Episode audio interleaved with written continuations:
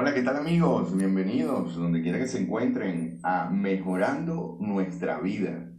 Yo creo que el próximo programa de radio se va a llamar así, Mejorando Nuestra Vida. Tremendo nombre que le puso Sandra a este grupo. Gracias Sandra y gracias por estar pendiente. Espero que todos oigan el comentario de hoy.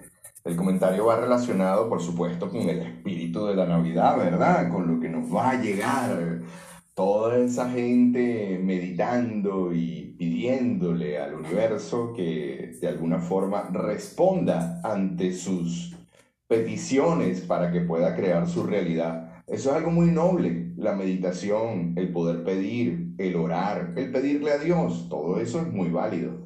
Lo que no es válido es darle la responsabilidad de tu vida a todos esos factores. Eso sí no es válido. Es como el tema de los gobiernos, ¿no? Cuando la persona dice, me fue bien o mal porque el gobierno es bueno o es malo, este, no funciona así. No, te fue bien porque definitivamente, indistintamente del gobierno que estaba ahí, lograste desarrollar las competencias para generar dinero y aumentar tu calidad de vida. Lograste entrenar tu conducta para producir los resultados que quieres. Así sí, así sí te lo compro, Y así lo veo. Y de eso se trata este comentario, ¿no? Es igual que en la pareja, no, que la pareja es de dos, no, la pareja es suya. Usted tiene la responsabilidad de crear las condiciones, el ambiente amoroso y además de eso, convertirse en una persona amorosa. Y es ahí donde está el punto álgido y clave en las parejas.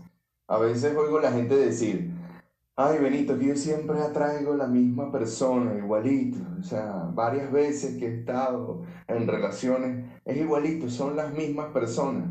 Siempre hacen lo mismo. Y la persona nunca se pone a pensar si fue ella quien decidió o él quien decidió por esa persona.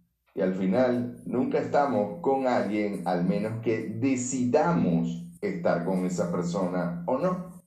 Decisión podría ser la clave, ¿verdad? De intentos fallidos en una relación. ¿Quién eliges en tu vida? ¿Lo conoces o a quién eliges en tu vida? ¿La conoces? ¿Sabes cómo es? ¿Verdad? ¿Cómo son sus reacciones? Recuerda que las mujeres son de Venus y los hombres son de Marte. o recuerda pues que cada persona es diferente y en las diferencias es donde crecemos. Y en los iguales es donde nos juntamos.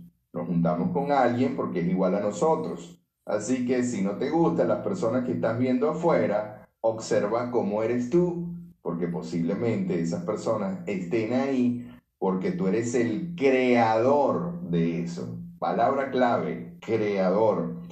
La mayoría de la gente quiere estar atrayendo las cosas como un imán. Bueno, eso no tiene nada malo, ¿no? Tú, tú ves la película La Ley de la Atracción, eh, hay un montón de películas de estas, este, cualquier cantidad de videos en, en YouTube, y la gente se ha, se, ha eh, se ha convencido, se convenció de que eso es así, pues. Y bueno, cuando hay un grupo de gente diciendo algo que puede ser falso, ¿verdad? Pero la gente se convence de eso la gente opera en esa realidad, creyendo que atrae la realidad. Desde mi punto de vista, y desde hace más de 20 años, inclusive desde que salió la película El Secreto y todo lo que conllevó a eso, que es muy positivo, por cierto, eh, siempre le expliqué a la gente, no es algo que atraes, es algo que creas. No es algo que atraes, es algo que creas. Entonces, a veces uno se consigue con personas donde te ponen a competir con Dios. No estamos buscando competir con Dios cuando creamos algo. Si tú ves un jardín, ¿verdad?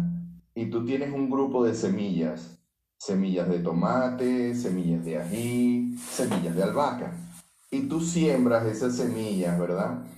Tú eres el Dios de ese jardín Ahora tú las siembras, tú riegas, tú cuidas, estás pendiente de que tenga luz solar, estás pendiente de los cuidados. Digamos que eso hace Dios. Ahora, la mata tiene la responsabilidad de que, número uno, de inclinarse hacia el sol. Número dos, de hacer algo que se llama fotosíntesis. Agarrar lo tóxico y convertirlo en algo útil para él y para los demás. Y número tres, tiene la responsabilidad de crear los frutos. Velo de esa manera, que tú eres una planta en un gran jardín lleno de posibilidades infinitas, ¿verdad? Creado por un dios o varios dioses, que todavía eso está en una disputa porque, bueno, eh, bueno, no voy a, voy a entrar en un tema teológico acá, ¿no? Pero eso tiene eh, mucho, mucha tela que cortar. Pero si nos salimos de la parte teológica, ¿verdad? Que es la que a veces me ponen a competir contra eso cuando hablo de la creación, este, si nos salimos de ahí, entonces podríamos decir que las cosas de Dios son de Dios, que las cosas de tu pareja o de las demás personas son de las demás personas y las cosas tuyas son tuyas. es decir, las cosas de otros son de otros, las de Dios son de Dios y las tuyas son tuyas. Muy importante eso. Si partes de las cosas tuyas, entonces te haces responsable de crear tu realidad. Ese es el punto. Ahora, cuando nosotros creamos una realidad, nosotros damos por sentado de que esa realidad va a ser positiva, ¿cierto? Cuando te casas con alguien no estás pensando de que te vas a divorciar. Cuando tienes un hijo no estás pensando de que el hijo puede salir autista o que de repente es un hijo especial. Tú no estás pensando en eso. Tú lo que quieres es tener un hijo. Cuando tú formas una compañía, tú no estás pensando de que la compañía puede eh, tener problemas de dinero o, problemas eh, con, con los socios en la forma de cómo ver el negocio. Cuando tú estás en la vida operando, ¿verdad? Ya sea en tu trabajo, en tu familia, en tu salud, tú das por sentado los problemas. Tú dices, eso no va a suceder y lo que va a suceder es esto otro. Y como estás tan empeñado en que esto otro sea lo que suceda, entonces obviamente no quieres asumir la responsabilidad de lo que vas creando, producto de qué?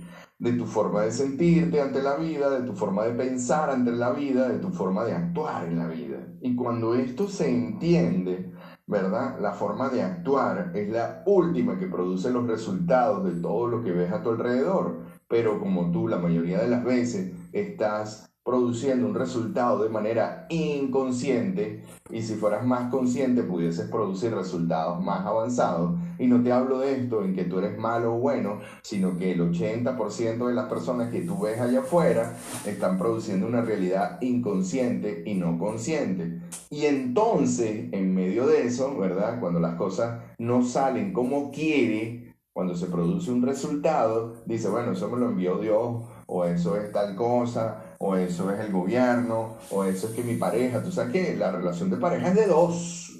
¿Cuántas veces escuchamos eso, no? La persona en ningún momento dice, por ejemplo, ¿no? Eso no me lo envió nada Dios, eso fueron las decisiones que yo tomé que crearon eso, ¿verdad? Y a lo mejor esa es la, esa es la lección que yo mismo tengo que aprender de la vida, ¿verdad? Por mis decisiones equivocadas. Y eso es lo que me va a permitir crecer, por ejemplo, ¿no? En el caso cuando le estoy dando la responsabilidad a Dios, ¿no? Sino asumir la responsabilidad de las decisiones que yo he tomado, ¿no? Eso es muy importante. En el tema de la pareja, ¿no? La relación no es de dos, amigos, la relación es suya. La relación es suya, usted es 100% responsable de esa relación. Cuando usted termina con alguien, no es que la otra persona terminó con usted, usted terminó.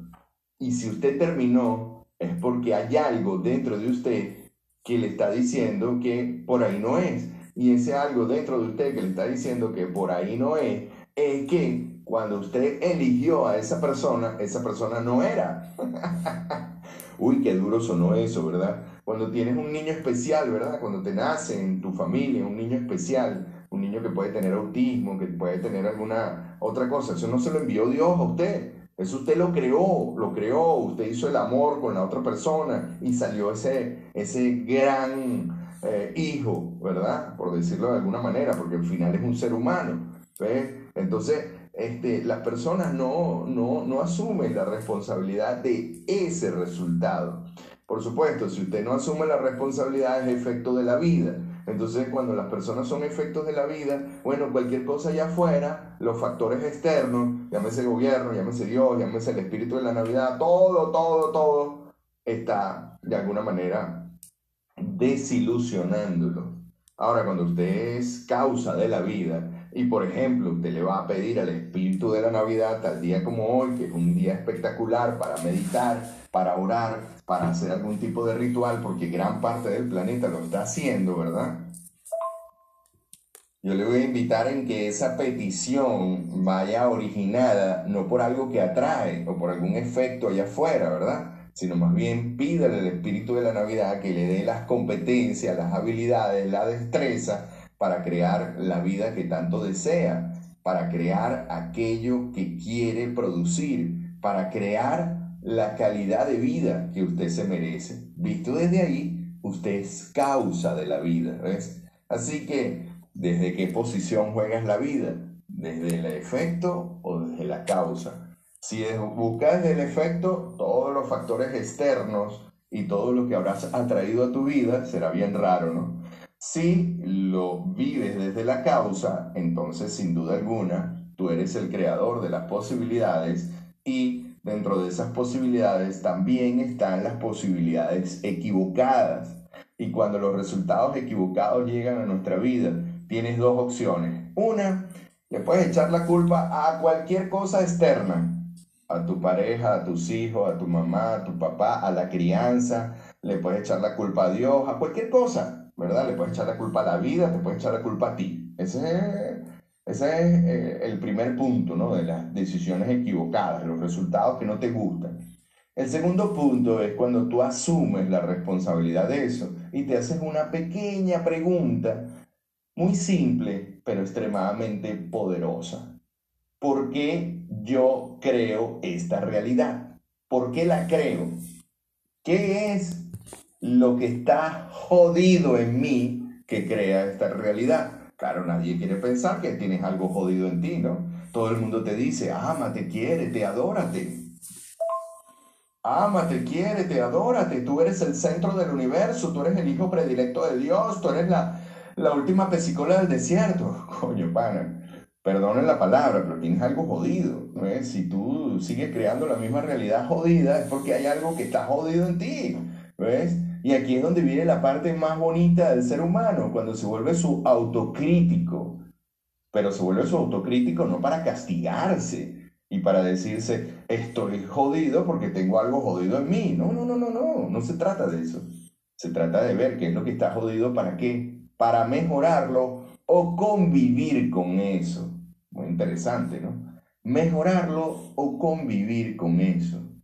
Y cuando se trata de convivir con eso, porque pareciera que con las cosas malas o jodidas no se puede convivir, desde, desde la vida, desde la vida moderna, ¿no? Esto está malo, hay que desecharlo. ¿Está bueno? Ah, bueno, sí. No, no, no funciona así la vida.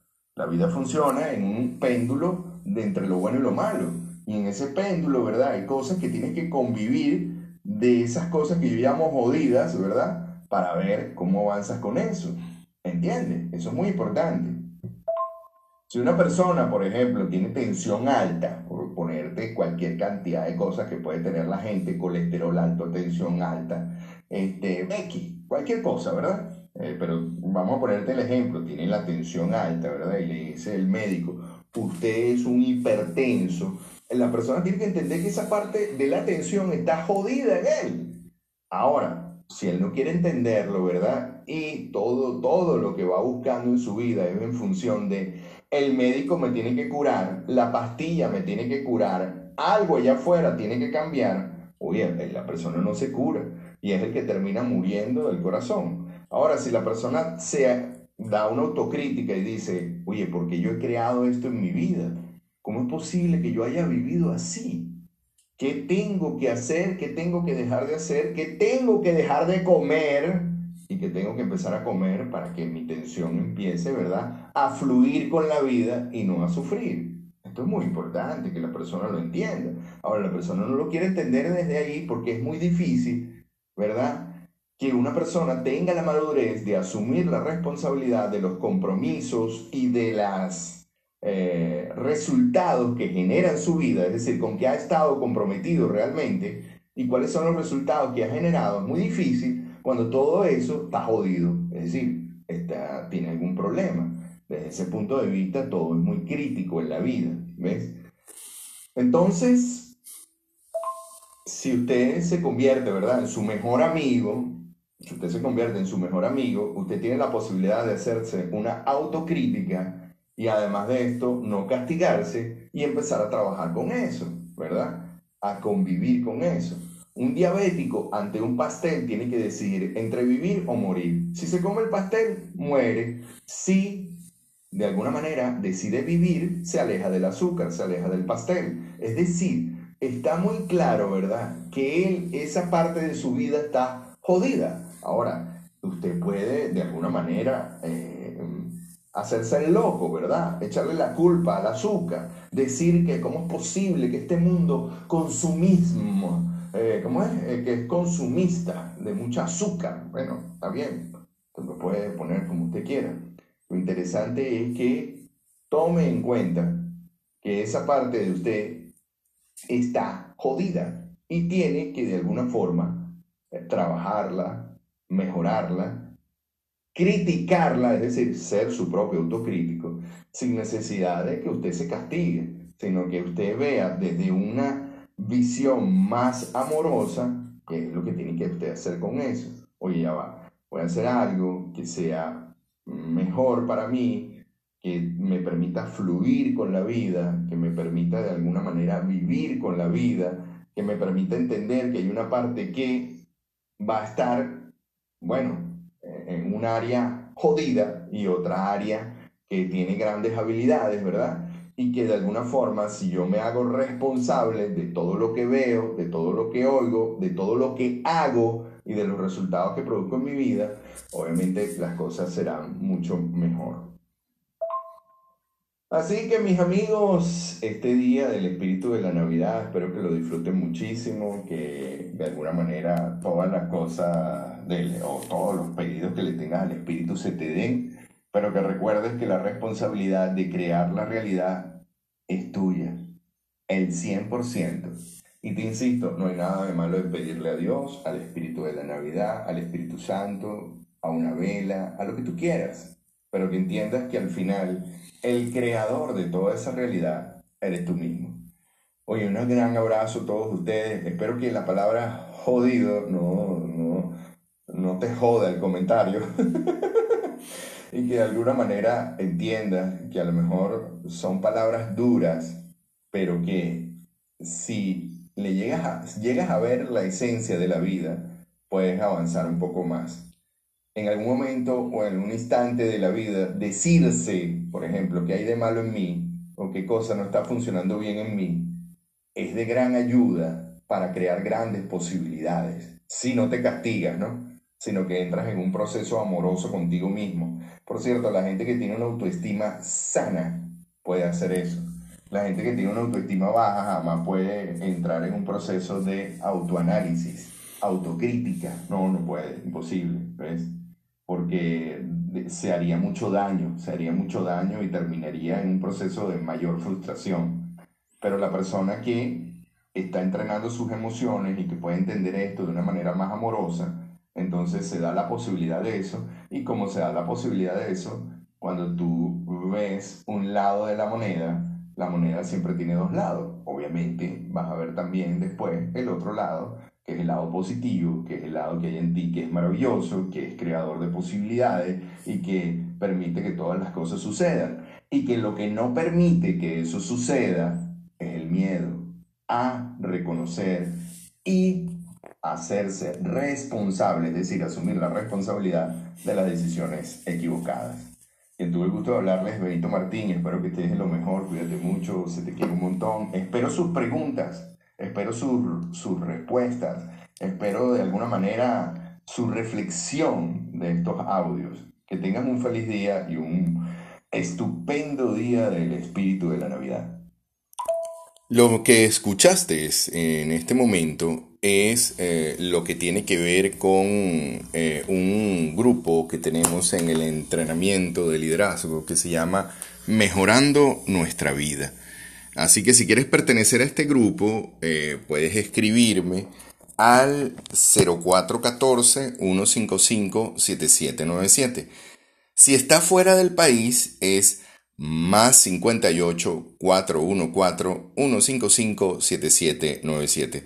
Muchísimas gracias por escuchar los audios, muchísimas gracias por compartir los audios. Este audio de hoy es muy profundo, es muy enriquecedor y puede hacer que muchas personas comiencen a liderar su vida de una manera diferente y no echarle la culpa tanto a los demás, ni ser efecto de la vida, sino más bien creador de posibilidades infinitas. Quien tuvo el gusto de hablarles, Benito Martín. Recuerden, si quieren participar en el grupo de WhatsApp, más 58 414 155 7797. Hasta un nuevo encuentro, mis amigos. Chao, chao.